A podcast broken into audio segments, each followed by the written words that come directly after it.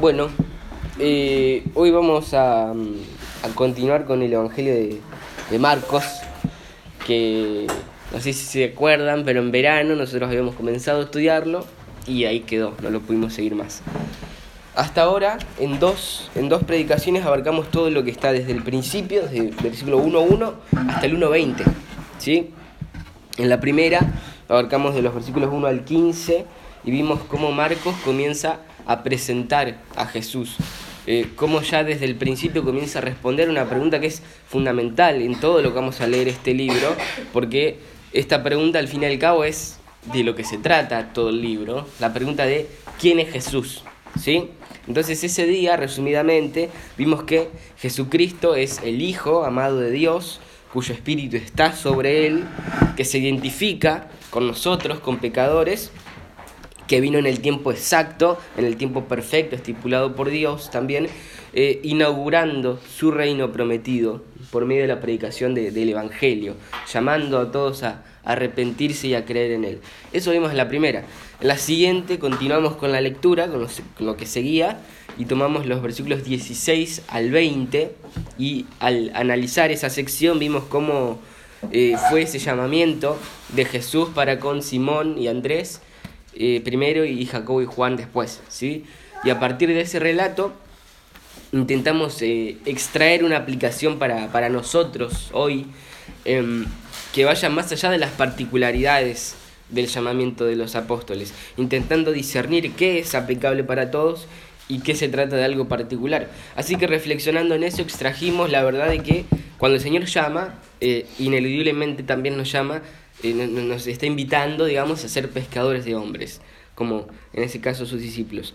Hoy vamos a continuar con esta serie que estuvo pausada durante tantos meses y vamos a seguir exactamente donde nos quedamos, ¿no? Eh, todavía seguimos en el capítulo 1, versículos 21 al 31. Vamos a tomar hoy. Y en concreto lo que vamos a estar eh, observando acá en, este texto, en esta sección, es sobre la autoridad de Jesús, ¿sí? Porque recordemos que todo, em, todo este libro eh, de alguna manera eh, nos está presentando al Señor Jesús, está enfocado en presentarnos al Señor Jesús. Y en esta parte lo hace de esta manera. ¿sí? En este pasaje que tenemos acá se ve un, claro énfasis de parte de Marcos. Él por medio de diferentes acontecimientos que relata, enfatiza la autoridad de nuestro Señor Jesucristo eh, sobre diferentes aspectos de la vida humana. ¿sí? Así que bueno, eso es lo que vamos a estar mirando. Vamos a leerlo al texto. Marcos 1, 21 al 31. Dice, entraron en Capernaum y enseguida en el día de reposo, entrando Jesús en la sinagoga, comenzó a enseñar, y se admiraban de su enseñanza porque les enseñaba como quien tiene autoridad, y no como los escribas. Y aquí estaba en la sinagoga de ellos un hombre con un espíritu inmundo, el cual comenzó a gritar diciendo, ¿qué tenemos que ver contigo, Jesús de Nazaret? ¿Has venido a destruirnos? Yo sé quién eres, el santo de Dios. Jesús lo reprendió diciendo, cállate y sal de él. Entonces el espíritu inmundo, causándole convulsiones, gritó a gran voz y salió de él. Y todos se asombraron de tal manera que discutían entre sí diciendo, ¿qué es esto? Una enseñanza nueva con autoridad. Él manda aún a los espíritus inmundos y le obedecen. Y enseguida su fama se extendió por todas partes, por toda la región de alrededor de Galilea. Inmediatamente después de haber salido de la sinagoga, fueron a, la casa de Simón y Andrés con Jacob y Juan, y la suegra de Simón yacía enferma con fiebre. Y enseguida le hablaron de ella. Jesús se le acercó y tomándola de la mano la levantó, y la fiebre la dejó, y ella les servía. Eh, antes de empezar a analizar con más detenimiento estos versículos, hay algo que quería destacar, algo que me parece que, que tenemos que tener en cuenta siempre eh, y sobre todo en textos como este, ¿no? Por, y es sobre la tendencia que solemos tener de leer la Biblia intentando encontrarnos inmediatamente a nosotros ahí, ¿no? Algo que, que, que está un poco relacionado con lo que hablábamos el miércoles pasado la tendencia de encontrar una aplicación directa y rápida hacia nuestra vida, ¿sí? esa tendencia que muchas veces tenemos de leer un texto sin tener en cuenta la situación, sin tener en cuenta el contexto ni la intención y enseguida querer relacionarlo directamente con lo que nos está pasando a nosotros en, este, en el momento, ¿no? cuando intentamos trasladar inmediatamente lo que leemos a lo que estamos viviendo de, manera particular. Porque, por supuesto, toda la escritura este, eh, este, es inspirada por Dios y toda la escritura es útil para todos en todo momento, pero tenemos que tener cuidado al interpretar esas y, intentar extraer esas aplicaciones, eh, porque tenemos que procurar, digamos, leer esa escritura inspirada y útil de manera correcta, ¿sí? Porque muchas veces, digamos, estamos leyendo todos los textos de la Biblia de, la, misma, de la misma manera, desde la perspectiva permanente de cómo es que esto aplica a mi situación actual, cuando en realidad hay múltiples pasajes que simplemente nos están presentando la, la gloria de Dios, nos están hablando de Dios, de cómo es Dios, ¿sí? Y, puede ser que la manera en, en cómo se aplica el texto un texto como, como ese, de ese tipo, que nos habla de la gloria de Dios, no es algo particular para nuestra situación en, este, en un momento determinado, sino que se aplica simplemente a que miremos a Dios y en consecuencia de eso lo exaltemos y lo glorifiquemos, y eso es lo que finalmente nos transforma, ¿no? contemplar la gloria de Dios. Entonces tenemos que ir con cuidado, ¿no? Y tenemos que, digamos, y cuando leemos un texto en la Biblia, antes de intentar sal directamente a, la aplicación para nuestra vida, tenemos que intentar eh, ver qué es lo que conocemos acerca de Dios con ese texto, ¿sí? qué es lo que ese texto nos revela sobre cómo es Dios, sobre la naturaleza de Dios. Siempre vamos a poder extraer aplicaciones prácticas y concretas para nuestra vida. Siempre vamos a poder extraer eh, aplicaciones prácticas para tener una vida más piadosa, para ser más obedientes en áreas específicas. Pero no nos tenemos que olvidar que nosotros venimos a las escrituras principalmente para conocer al Señor, eh, que se revela a sí mismo en la Biblia. ¿sí? Y no tenemos que olvidarnos, no hay que perder de vista eh, esa realidad. Eh, por ejemplo, hay un cantante de música cristiana que en una de sus canciones cita este pasaje de Isaías aplicándolo a sí mismo. Él dice, Isaías 61, 1 y 2. Ese, ese pasaje que dice, el Espíritu del Señor está sobre mí porque me ha ungido el Señor para traer buenas nuevas a los afligidos, me ha enviado para vendar a los quebrantados de corazón, para proclamar la libertad de los cautivos, la liberación de los prisioneros, para proclamar el, año favorable del Señor. Y él tal vez se sienta muy animado al leer esto y pensar en sí mismo, al igual que los que escuchan sus letras, que también hacen lo mismo. No tengo nada con el hombre, pero eso es una blasfemia, ¿no? Porque ese pasaje está hablando de Cristo. Él mismo, el Señor, lo cita en el Nuevo Testamento y declara que ese texto está hablando de Él, ¿no? Entonces tenemos que ser cuidadosos con la tendencia de leer la Biblia con la idea de que nosotros somos los protagonistas en la mente, ¿sí? A veces somos como los, los nenes chiquitos en, los cumpleaños. Mira que muchas veces cuando un nene chiquito va a un cumpleaños de otro, eh, y ve que al otro le cantan y al otro le hacen regalos, eh, a veces llora o se pregunta por qué le están prestando tanta atención al otro y no a él. Y entonces ahí los padres le tienen que explicar que no es su cumpleaños, que es el cumpleaños del otro nene. Eh, digamos, en esencia eso que tienen que aprender, que tienen que ir aprendiendo los chicos, es lo que nosotros tenemos que aprender como cristianos en cuanto a la lectura de la Biblia. ¿sí? Este cumpleaños, o esta historia, o este mundo, o esta vida, no se trata en lo absoluto de nosotros, sino que se trata de Jesucristo. Él es el Rey del universo y todo es sobre Él. ¿sí? Recuerden, bueno, estaban los jóvenes, recuerden la, la, cuando hablamos de Apocalipsis 5, ¿sí? toda la existencia gira en torno al trono de Dios, ¿sí? y, digamos, y toda, toda la creación alaba al que está sentado en el trono y al Cordero.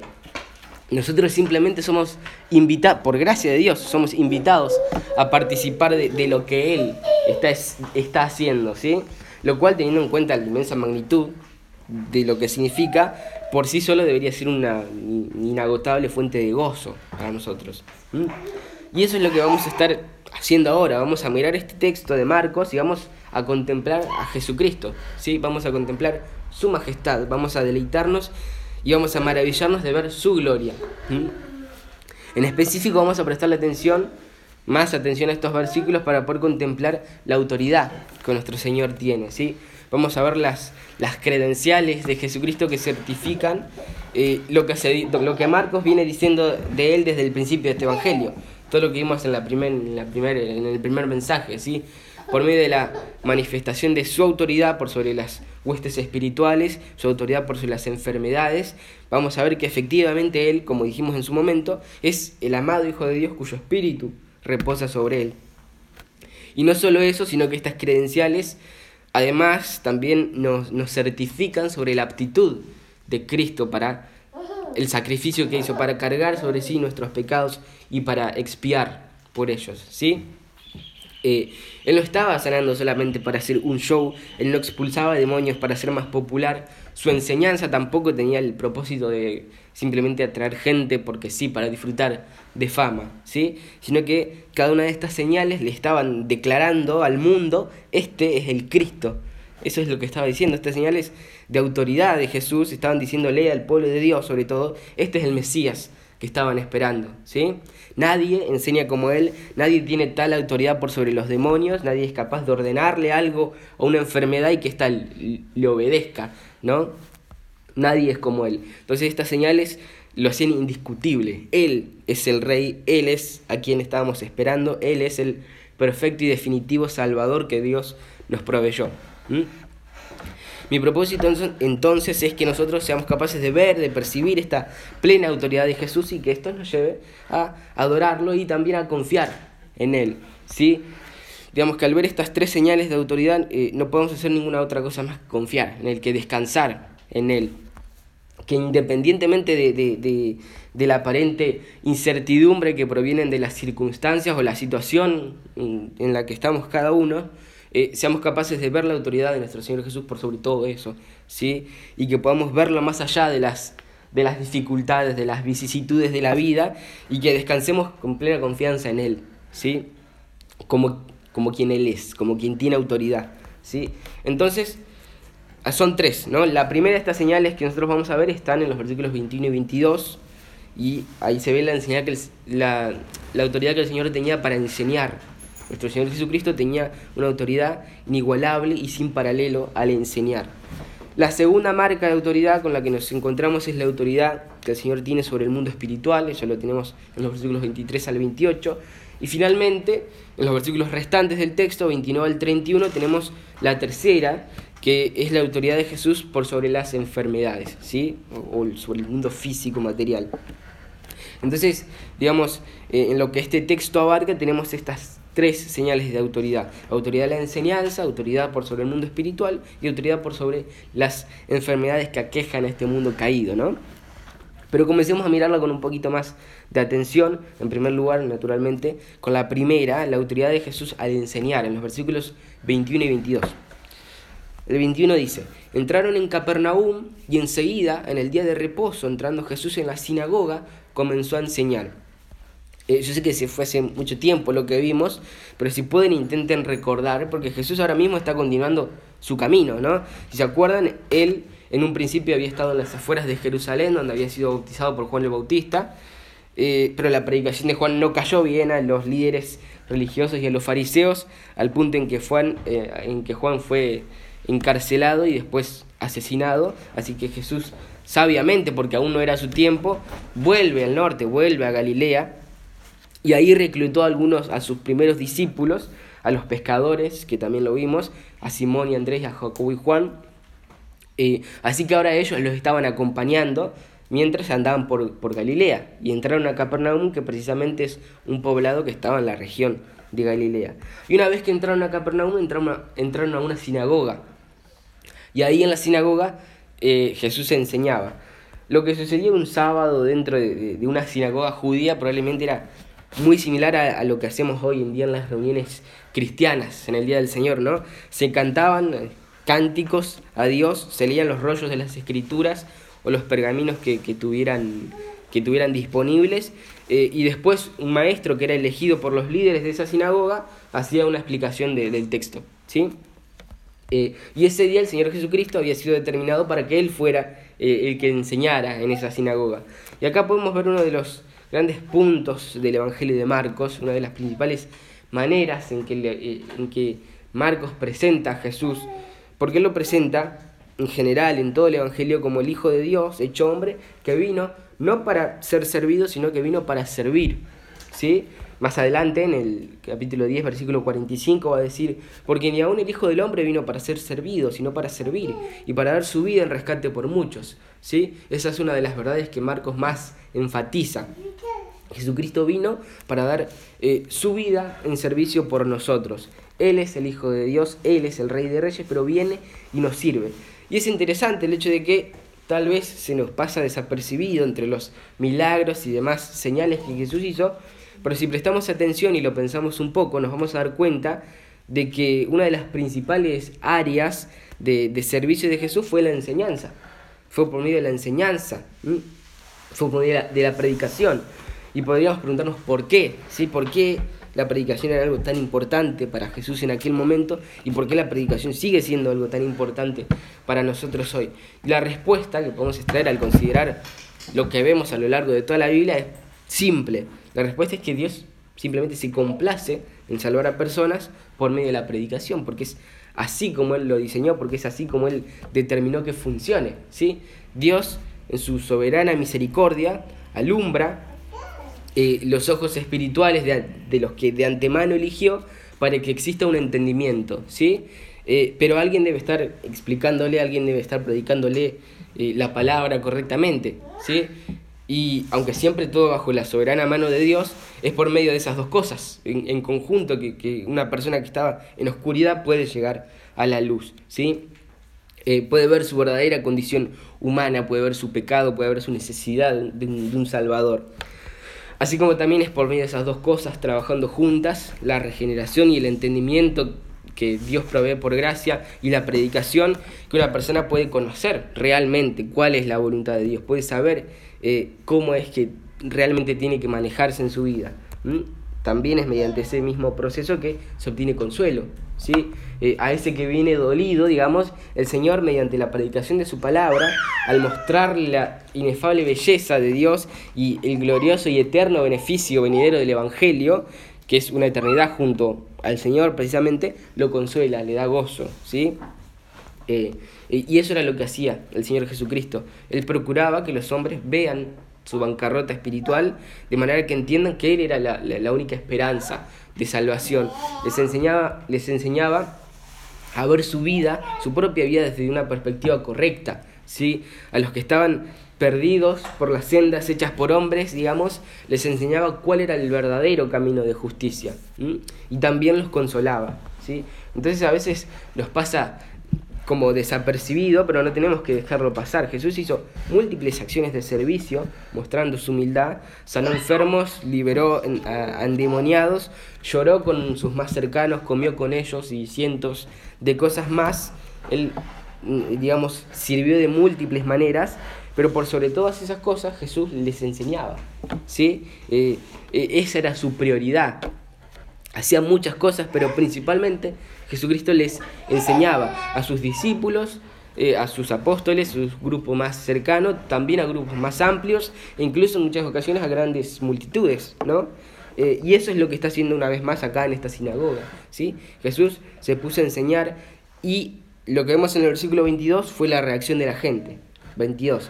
Y se admiraban de su enseñanza porque les enseñaba como quien tiene autoridad y no como los escribas, ¿sí? El idioma, el, idioma griego es un idioma bastante intenso, ¿no? Tiene palabras que en ocasiones expresan todo con mucha más intensidad que las palabras que podemos tener nosotros para lo mismo.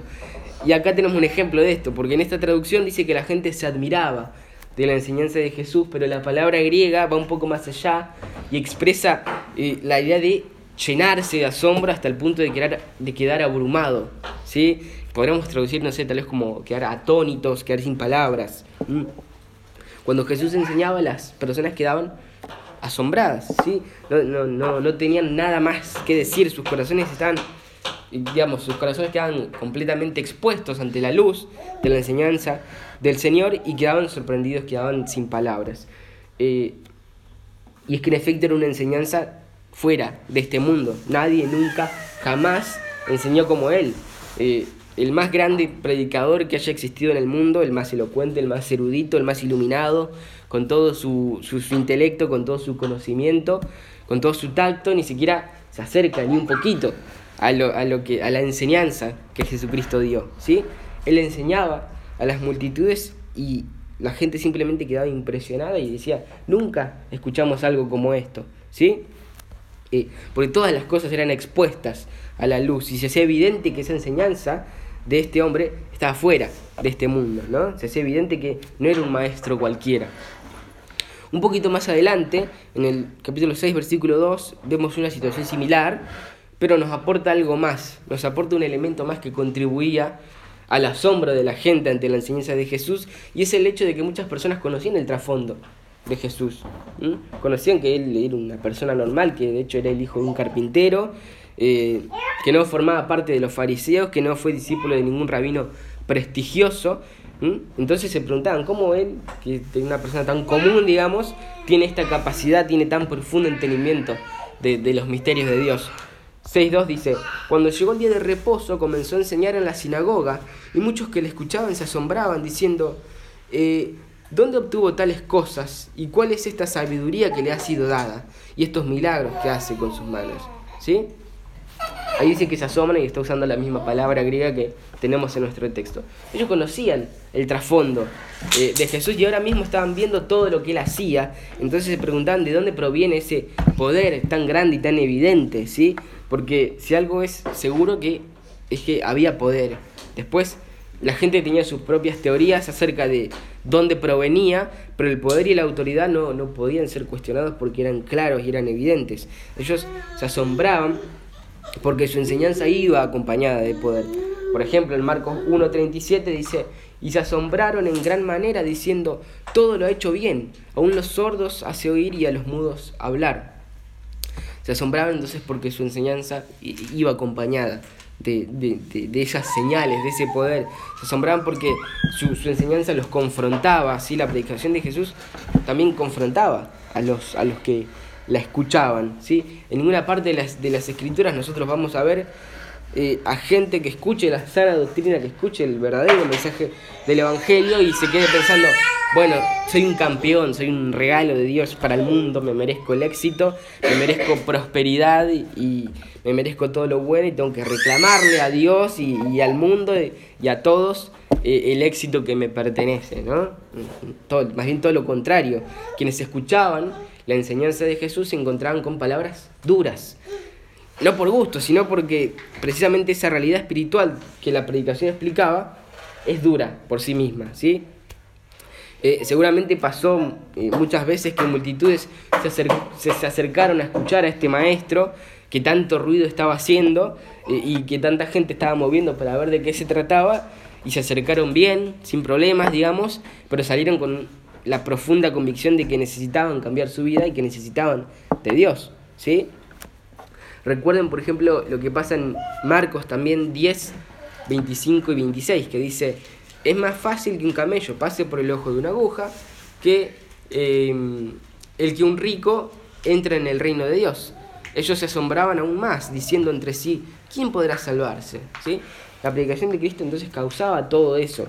Eh, entre, además de lo que veníamos diciendo, confrontación en la vida de, aquellos que, lo escuchaban.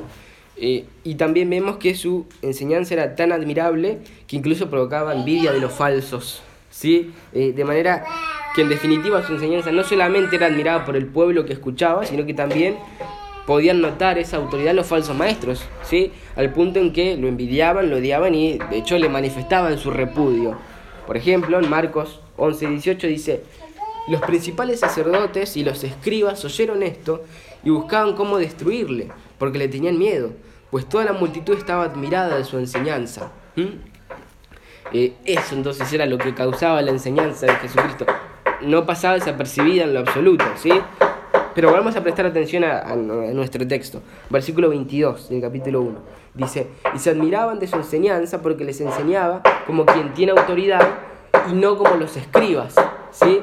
Está haciendo un contraste, nos está diciendo como que esta es la diferencia, ¿sí? La diferencia es que Jesús enseña con autoridad y no como lo hacen los escribas. Los escribas eran personas que tenían el oficio de transcribir, ¿sí? Transcribían contratos, documentos, cosas que tenían que ver con la economía, cosas que tenían que ver con la política o todo tipo de burocracia, pero también se encargaban de transcribir textos de las escrituras y también textos religiosos, ¿sí? porque había grupos religiosos dentro del judaísmo que tenían tanto poder que ellos podían contratar a sus propios escribas para multiplicar no solamente los textos bíblicos, sino que también multiplicaban eh, sus comentarios de esos textos. Y en esencia eso era lo que los escribas hacían en un principio, pero con el tiempo habían llegado a, tener tanto reconocimiento que llegaron a convertirse ellos mismos en comentaristas de la ley. ¿sí? Eh, eh, y para este momento ya eran muy reconocidos, tenían mucho prestigio, mucho prestigio, porque la gente lo consideraba así, la gente lo pensaba así. Bueno, si estas personas pasan tanto tiempo con las escrituras, eh, si se la pasan con los rollos de la ley, si estos hombres eh, estudiaron y son instruidos y son intelectuales y son los que los copian completitos, bueno, entonces tienen que ser expertos, ¿no? así que, efectivamente, a los ojos de los hombres, los escribas eran expertos, ¿no? Pero sabemos que ellos realmente no entendían correctamente la palabra de Dios. Eh, por eso el texto hace, hace esta, esta distinción. Jesús enseñaba como quien realmente tiene autoridad y no como los escribas porque ellos simplemente aparentaban tener autoridad, pero en realidad no sabían nada de las escrituras, ¿sí? Solamente eran líderes eh, intelectuales que siempre estuvieron cerca de los, de los grupos de poder, ¿sí? Por ejemplo, los fariseos tenían su propio grupo, de sus propias escribas. Eh, y ellos, los escribas de los fariseos, son los que en muchísimas ocasiones en los evangelios vemos que, confrontaban a Jesús, especialmente con temas de interpretación, ¿sí? Porque ellos constantemente cuestionaban la autoridad de Jesús. Miremos, por ejemplo, Marcos 2, 6 y 7 por un momento. vemos que dice así. Pero estaban así sentados algunos de los escribas los cuales pensaban en sus corazones, ¿por qué habla este así? Está blasfemando. ¿Quién puede perdonar pecados si no solo Dios? ¿Mm? Y esta era la manera en que los escribas pensaban acerca de Jesucristo. Ellos pensaban, ¿y este quién se cree? ¿Sí? ¿De dónde saca esta, esta autoridad si nosotros somos los que sabemos? Si nosotros somos los que tienen la única autoridad de interpretación. No hay nadie más a quien preguntarle además de nosotros. ¿Sí? Entonces, eh, confrontaban continuamente en sus corazones, incluso a puntos extremos. Por ejemplo, Marcos 3:22, que dice, y los escribas que habían descendido de Jerusalén decían, tiene a Belcebú y expulsa a los demonios por el príncipe de los demonios. ¿Sí? Y este es uno de los episodios más fuertes de todo el ministerio de Jesucristo, porque estos hombres llegaron a este punto detestable, digamos. Llegaron a decir que lo que Jesús hacía, que todas esas señales y esas manifestaciones de poder las hacían, las hacía por el poder de Satanás. ¿Sí? Y cuando llegamos a esta cuando lleguemos a esta sección con más detenimiento, vamos a poder ver que es un, este es como un gran punto de, inflexión, porque digamos en este punto estos hombres ya habían llegado a un nivel extremo, a un nivel, a un nivel tremendo, ¿sí? Habían llegado a decir que Jesucristo realmente no era el Hijo de Dios, sino que estaba siendo capacitado y estaba siendo fortalecido por Satanás. Entonces, esto fue un corte para ellos. Hay algunos textos que indican que este fue como el límite, que este fue, digamos, este fue un punto en su incredulidad del cual ya no había retorno, no había más retorno, ¿sí? Eh, entonces, estos líderes intelectuales de la época se oponían eh, y no tenían ninguna autoridad. En cambio Jesucristo sí, él sí enseñaba con autoridad. Hay un comentarista que se llama William Hendrickson y él hace una comparativa entre la enseñanza de los escribas y la de Jesús y dice esto. Jesús hablaba la verdad, pero los escribas daban razonamientos evasivos sin respuestas verdaderas a las preguntas del pueblo. Jesús enseñaba cosas profundas relacionadas con la vida, la muerte y la eternidad, mientras que ellos desperdiciaban el tiempo hablando de enseñanzas triviales. Jesús tenía un sistema de enseñanza, una teología coherente, mientras que los escribas comúnmente se, se contradecían vez tras vez. La enseñanza de Jesús causaba curiosidad e interés, mientras que la enseñanza de los escribas era árida. ¿Sí? Jesús mostraba amor y generosidad a quienes les predicaba, mientras que los escribas realmente solo estaban buscando qué podían obtener de aquellos eh, a quienes les estaban eh, enseñando.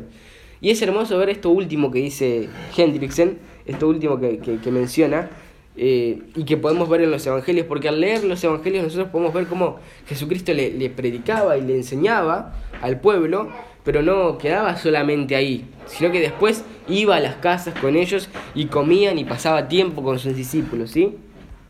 Eh, Y bueno, el miércoles estuvimos hablando un poco sobre la aplicación de los mensajes y ahora nos podemos preguntar cómo podemos aplicar este punto, este punto sobre la enseñanza de Jesús, cómo podemos aplicarlo, eh, esto, de, esto de la autoridad de Jesús a nuestra vida. Y bueno, pienso que podemos hacerlo de, de dos maneras, ¿no? Número uno, si...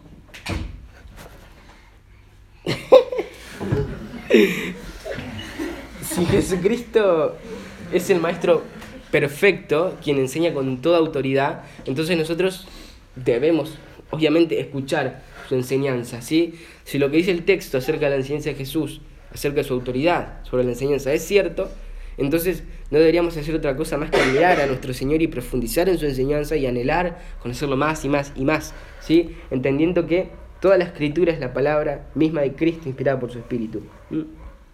Si realmente Él es el gran maestro que vemos acá, cuya autoridad es sin igual, deberíamos desear, deberíamos anhelar desesperadamente conocer más de Él, aprender más de Él, ¿sí? Dejar esa ridícula idea de que eh, nosotros mismos nos podemos aconsejar eh, y que podemos ser nuestro mejor maestro o nuestro mejor consejero. Debemos dejar de confiar tanto en nosotros mismos y confiar más en Él, que es el maestro por excelencia. Y creo que esa sería una aplicación. Pero me parece que también hay otra que, digamos, que podemos hacer para nuestro contexto y es valorar la, enseñanza de la palabra. Eh, valoremos la enseñanza de la palabra, valoremos la predicación de la palabra. El Señor nos ha permitido eh, ver que la predicación de, de, la verdad de Cristo no es una trivialidad nada más, no es algo que se encuentra en todos lados tampoco, y no es algo por lo cual mm, no deberíamos estar dispuestos a pagar un alto precio tampoco. ¿sí? Creo que el Señor en su misericordia nos ha hecho más conscientes de esto que nunca. Entonces valoremos la correcta enseñanza de la palabra de Dios, anhelémosla, busquémosla, cuidémosla y ocupemos, ocupémonos de que, de que siempre prevalezca y de que siempre esté, ¿no? Quienes enseñamos, por supuesto, entreguémonos por completo al estudio de, la Biblia, en oración y en total dependencia del Espíritu de Dios. Dediquémonos no un par de horas, sino toda nuestra vida a eso. Y, los demás oremos por, por, los maestros, eh, por los que predican, por los que enseñan, ¿sí? Oremos para que seamos personas que predican más como Jesús y menos como los escribas, ¿sí? Eh, creo que sería una muy buena oración. De hecho, imagínense lo que sería cada domingo si todos nosotros los sábados oramos por lo que se va a enseñar el, el al día siguiente, por lo que se va a orar hoy, a, a predicar hoy, ¿sí? Yo creo que Dios escucharía una oración como esa, ¿no? Imaginen lo que sería de nosotros si, si, si cada sábado apartamos unos minutos de nuestro tiempo para pedirle al Señor que use a los predicadores del día siguiente, ¿sí? Para que enseñen correctamente la palabra de Dios. Lo repito, creo que nuestro Señor escucharía, respondería oraciones como esa eh, que intentan alinearse a su voluntad, ¿no? Eh, pero bueno, como ya dijimos, esta no es la única manera en la que Jesús demuestra su autoridad. Eh, en esta sección lo vemos en tres áreas distintas. Acabamos de verlo en cuanto a la enseñanza, en los primeros dos versículos, pero si continuamos, enseguida vamos a notar la autoridad de Jesús en una segunda área, que es la autoridad de Jesús por sobre el mundo espiritual. ¿Sí? Miren lo que pasa luego de que el Señor haya mostrado su poder al enseñar en la sinagoga. Versículo 23. Y aquí estaba en la sinagoga de ellos un hombre con un espíritu inmundo, el cual comenzó a gritar. Acá tenemos a un hombre endemoniado que está frecuentando el lugar de reunión, ¿no? el lugar donde se reunían los judíos para conocer las escrituras. Y al estar frente a la autoridad de Jesucristo empieza a gritar y con mucha insolencia dice lo que vemos en el versículo 24, diciendo, ¿qué tenemos que ver contigo, Jesús de Nazaret? ¿Has venido a destruirnos? Yo sé quién eres, el santo de Dios. ¿Mm? Es muy interesante esta declaración que hace, ¿no? Eh, porque al parecer tiene como una buena teología, entiende la doctrina, ¿no? Porque primero lo reconoce como Jesucristo de Nazaret, eh, y esto es un énfasis a la humanidad de Cristo, eh, digamos, este es un hombre que viene de Nazaret, de carne y hueso, común y corriente, como decía hoy, hijo de un carpintero. y entonces comienza enfatizando la humanidad de Cristo, pero enseguida va a decir algo más, y, al final dice, lo llama el santo de Dios lo cual para quienes conocen el Antiguo Testamento se van a dar cuenta que es una clara referencia a Dios mismo. Así que de esta manera también destaca la deidad de Cristo. Pero bueno, sabemos que no basta con tener buena teología.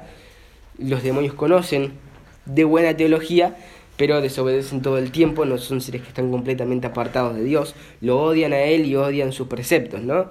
Eh, entonces este reconoce la autoridad y la superioridad de, de, Jesucristo, sabe que es Dios y que lo podía destruir, así que en cierto sentido tiembla, pero lo realmente interesante de todo esto es la pregunta que le hace, esto de ¿qué tenemos que ver contigo? Eh, y, que algunas traducciones lo, lo, lo, expresan como ¿por qué te metes con nosotros? o ¿por qué te entrometes con nosotros? Y toda la idea expresa algo así como ¿qué haces acá? ¿Por qué venís acá a molestar? ¿Por qué venís acá donde estábamos nosotros a molestarnos? ¿Es que querés destruirnos? Para eso venís, ¿no? Le hace este planteo como si el Señor hubiese ido a buscarlos específicamente a ellos en su territorio para atormentarlos y estaban en una sinagoga, ¿no? Es decir, ese demonio estaba muy cómodo en, en, esa sinagoga hasta que llegó Jesús y comenzó a enseñar. Algo que es tranquilamente extrapolable a lo que podemos ver hoy en día. ¿sí? Hay muchos lugares que supuestamente están dedicados a la adoración de Dios, pero que los demonios están felices ahí porque solamente sirven para eh, propagar falsa enseñanza. ¿sí? Eh, lo mismo pasaba desde aquel entonces. Los demonios se sentían cómodos en las sinagogas, en muchas sinagogas, eh, porque se están convirtiendo en, sinagogas de Satanás, como dice el Señor en Apocalipsis, ¿no? El lugar de reunión donde se debería enseñar correctamente la ley de Jehová se está convirtiendo en, convirtiendo en un lugar donde los demonios estaban cómodos y los estaban guiando, de hecho, a la destrucción. Em, ahora la verdad estaba siendo expuesta por Jesús, ojos estaban siendo abiertos a esa verdad, vidas estaban empezando a cambiar, como resultado de la exposición a esa verdad. Y el resultado fue el enojo de los escribas, el enojo de los líderes religiosos, de los fariseos, e incluso el enojo de los demonios. ¿sí? Y, es que imagínense que posiblemente ahí había muchas personas que habían vivido una vida eh, eh, superficialmente religiosa, para, digamos, pero que realmente estaban en desobediencia a Dios. Y, y de haber continuado así, en desobediencia, con la conciencia calma por esa práctica religiosa, sin saberlo iban derechito, camino a la condenación del fuego eterno. Pero ahora estaban escuchando la verdad y muy probablemente muchos entendiendo el verdadero sentido, el verdadero significado del Evangelio, entendiendo que el Evangelio realmente requiere arrepentimiento. Entonces, no hay manera de que los demonios hayan estado felices con esta situación. Eh, o pueden haber estado felices frente a la predicación del Evangelio, presenciando la salvación que Dios otorga por medio de la gracia, ¿sí? Eh, por gracia y por medio de la fe. Eh, y por eso este llegó a este punto de confrontación. ¿Qué tenemos que ver contigo? Eh, ¿Por qué te entrometes con nosotros? ¿no? Y esto fue lo que hizo Jesús. Jesús lo reprendió diciendo, cállate y sal de él. Con toda autoridad, cállate y sal de él. Y esto es algo que Jesús hace repetidamente, o que en los evangelios lo vemos repetidamente frente a, a demonios, y aun cuando estaba, porque aun cuando estaban declarando la verdad, como este que dice que es el santo de Dios, eh, digamos, y tal vez resulta curioso el hecho de que eh, los demonios digan una verdad y que Jesús los mande a callar esa verdad. Eh, y el hecho es que obviamente ellos hacían esto, declaraban esta verdad con intenciones malignas, ¿no?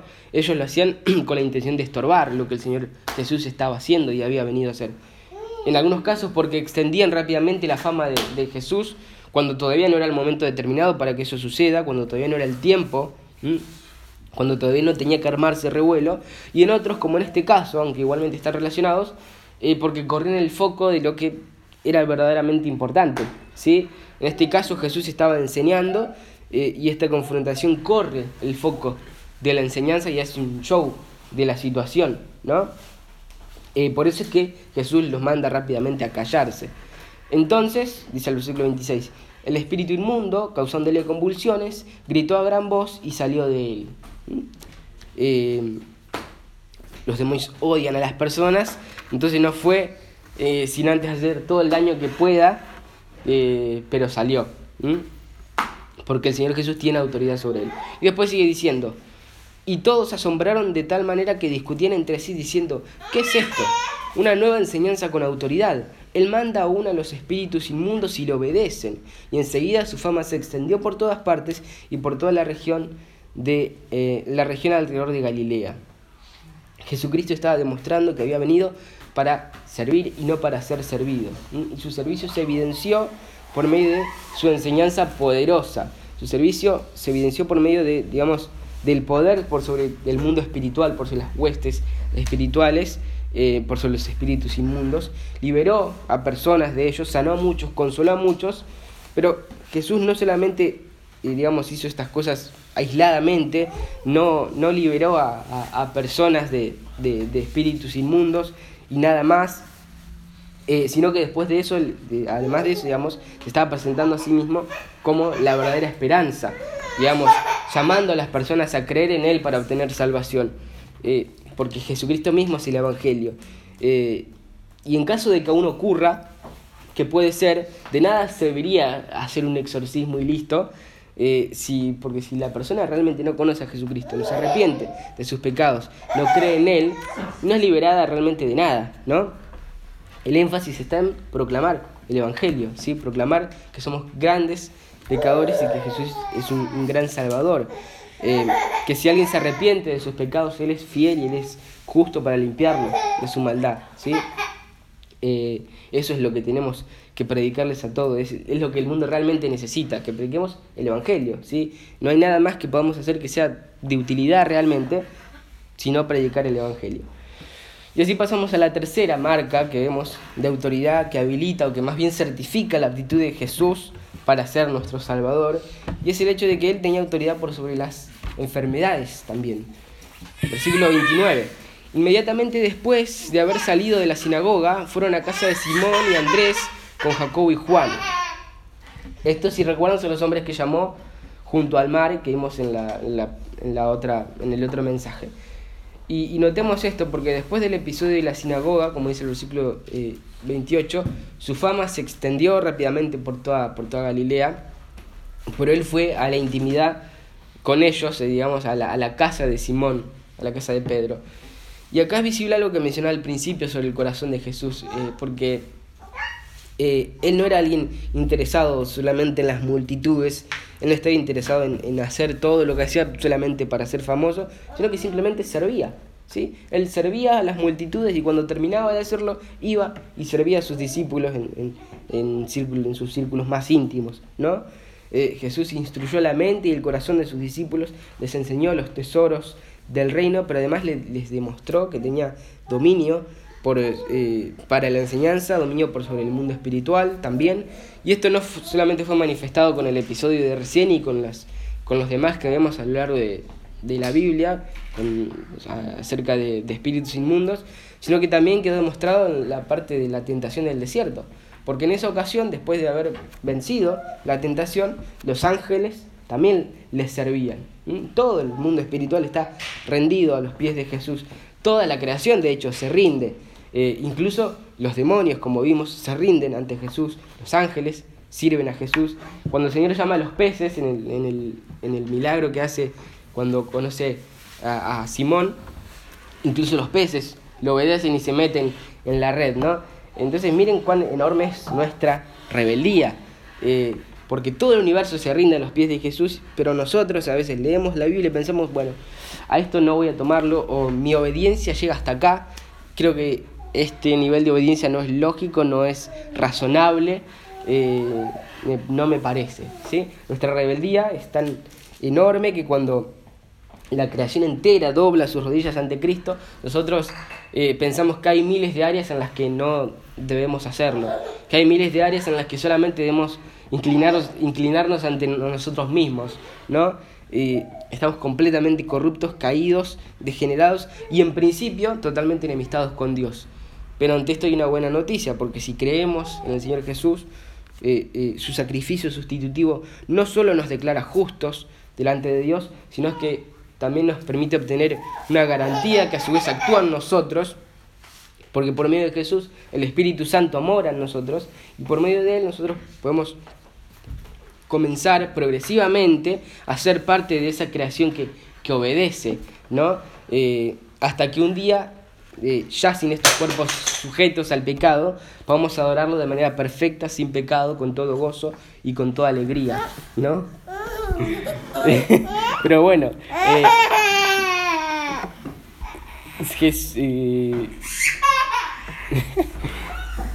Jesús en este punto entra a la casa de Simón y Andrés, eh, también con Jacobo y Juan. Ellos ya lo estaban acompañando en, todo tiempo, a todos lados.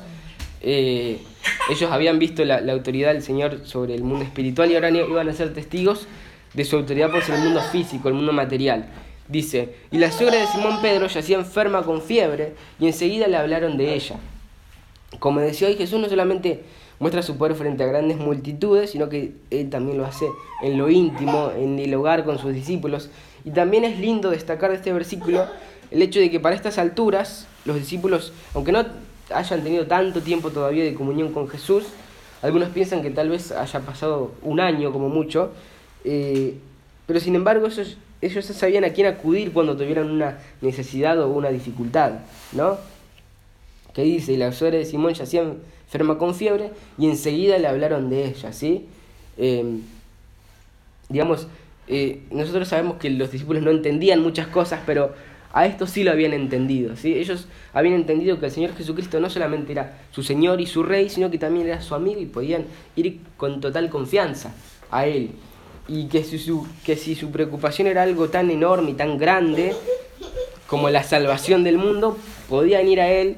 Y si era una cosa que parecía más chica, como la salud de la sobra de Pedro, también podían ir a Él. ¿sí? Ellos habían entendido que podían ir a Jesucristo en todo momento, en todo tiempo.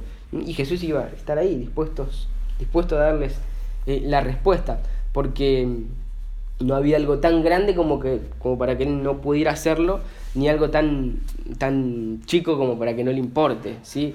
Y nosotros tenemos que recordar que ese mismo Jesús, que estaba ahí con Pedro y Juan eh, y Jacobo y Andrés en, la casa de Pedro, es el mismo Jesús que, tenemos ahora. Eh, y que nosotros también podemos ir a Él con total confianza sabiendo que no hay una cosa demasiado grande o, demasiado chica, que no hay una cosa demasiado importante o, demasiado insignificante, ¿sí? Vayamos con confianza en Cristo, eh, presentemos delante de Él todas nuestras ansiedades, nuestras preocupaciones, todos nuestros lamentos, nuestras angustias, porque Él es el único que puede darnos la respuesta, porque Él tiene autoridad, ¿sí? Él era el indicado para ir y comentarle lo que estaba pasando, entonces se acercaron y le contaron la situación de, de la suegra de Pedro. Y el versículo 31 dice, Jesús se le acercó y tomándola de la mano la levantó y la fiebre la dejó y ella les servía. Eh, Jesús se acerca a la cama donde estaba la suegra de Pedro, que estaba acostada, sufriendo, y Lucas, que era médico en esta parte, dice que nos relata que tenía una fiebre que no era normal, que era algo como más intenso que una fiebre normal. Entonces Jesucristo la levanta y el texto griego parece indicar como que mientras la levantaba, ella eh, la fiebre se iba yendo hasta que cuando se levantó estaba completamente sana. ¿sí? Y este cambio tan radical también es algo que vemos repetidamente en los milagros de Jesús de sanación. Eh, cuando Él sana, por ejemplo, a alguien que no podía caminar, no es que primero se lo veía postrado y después se lo veía mejor, pero un poco, que solamente se lo veía caminando, pero cojeando o, o tambaleando, sino que se lo veía saltando y bailando, ¿no? Y lo mismo pasa acá. Eh, es, digamos, en un momento esta mujer estaba al borde de la muerte, postrada en la cama, y al otro instante estaba sirviéndoles la, la mesa. ¿sí? Y ese servicio era un testimonio de la gloria de Jesucristo. ¿sí? Poniendo ahí el agua o sirviendo la comida, esta mujer estaba dando testimonio de la gloria y de la autoridad de Jesús, en este caso por sobre las enfermedades. ¿sí? Ese servicio de ella era un testimonio de la gloria y de la autoridad de Jesús.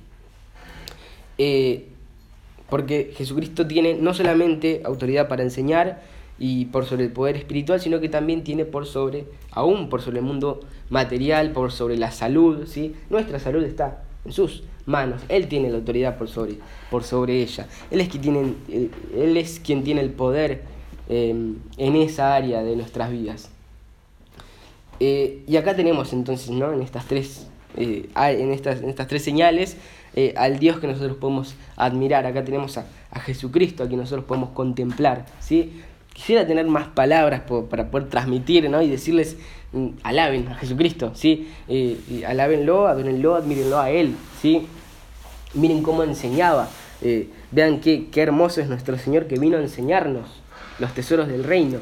admiremos su enseñanza también. Miremos cómo, cómo tiene poder por sobre el mundo espiritual adorémosle por eso, eh, sin temor a nada, porque si Él está con nosotros, entonces ¿quién contra nosotros? ¿no?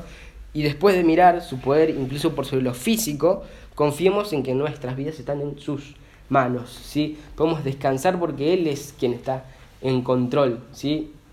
Descansemos eh, eh, porque nuestra vida es suya, nosotros le, le pertenecemos a Él y sea lo que sea que haga con nosotros, Él quien tiene autoridad, eh, va a estar bien y va a ser para la gloria de Dios, ¿sí? entonces, demos gloria a Dios por este, por este Rey que tenemos, porque en toda, digamos, esa autoridad, en su enseñanza, en el mundo espiritual y en el mundo físico, Él vino para servirnos, ¿sí? Vivió la vida perfecta que nosotros rechazamos, tomó nuestro lugar en la lista de los culpables y al morir en la cruz cargó sobre sí la condenación que era para nosotros. Él, digamos, es el Hijo de Dios con toda autoridad y por eso su, sacrificio fue suficiente eh, y por eso al estar ahí frente a la muerte, cuando, eh, cuando estaba en la cruz, Él vence y por eso resucita al tercer día manifestando su poder y la naturaleza de quien Él es, una vez más, ¿sí? nuestro Señor, nuestro Rey, este que tiene autoridad por sobre todo el universo, ante quien toda la creación dobla sus rodillas, eh, en su inentendible humildad, hizo todo esto para que pudiéramos ser completamente perdonados para la gloria de Dios. ¿sí? Eh, entonces este es nuestro hermoso Jesucristo, ¿no? Contemplémoslo, contemplemos su belleza, su humildad, contemplemos su gloria, su poder, ¿sí? Su inexplicable amor y contemplemos específicamente en este texto su autoridad y descansemos con gozo en, eh, su alabanza, ¿no? Eh, mientras esperamos el día en que por fin vamos a poder contemplarlo y adorarlo de manera plena, ya sin ningún tipo de, de velo que nos oscurezca la vista y que podamos verlo como realmente es. ¿sí? Así que bueno, eh, nada más, este era el,